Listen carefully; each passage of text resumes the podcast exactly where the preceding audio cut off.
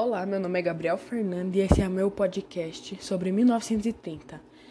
De modo que compreendemos efetivamente como se demarcaram os períodos inertantes à arte e literatura e fundamental e importante situarmos-nos diante do contexto histórico com o objetivo de detectarmos as possíveis influências manifestadas por esse trabalho artístico dos seus representantes.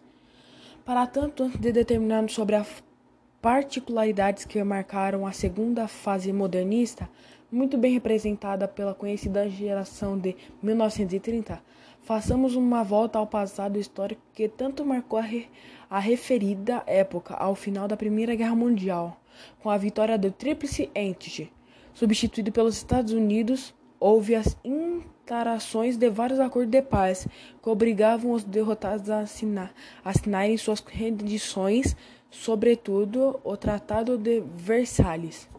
Nos tratados reproduzidos foram confederados à Alemanha, que teve seus exércitos reduzidos, indú sua indústria bélica controlada e teve de devolver à França e a região Áusica-Lorena, além de também foi obrigado a pagar aos países vencedores todos os danos causados em consequências de combate.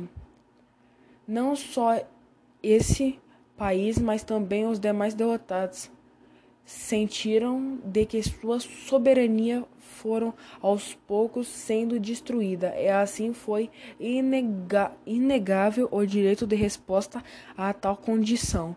Diante disso, ditadores foram sugeridos em espécie na Itália e Alemanha. O italiano Benito Mussolini encontrou respaldo para o seu objetivo nos membros do exército e marinha, liderando a frente fascista. Adolf Hitler, por sua vez, concentrado no propósito de dominar o mundo, comandou o nazismo, fatos estes que contribuíram para que a Segunda Guerra fosse desflagrada.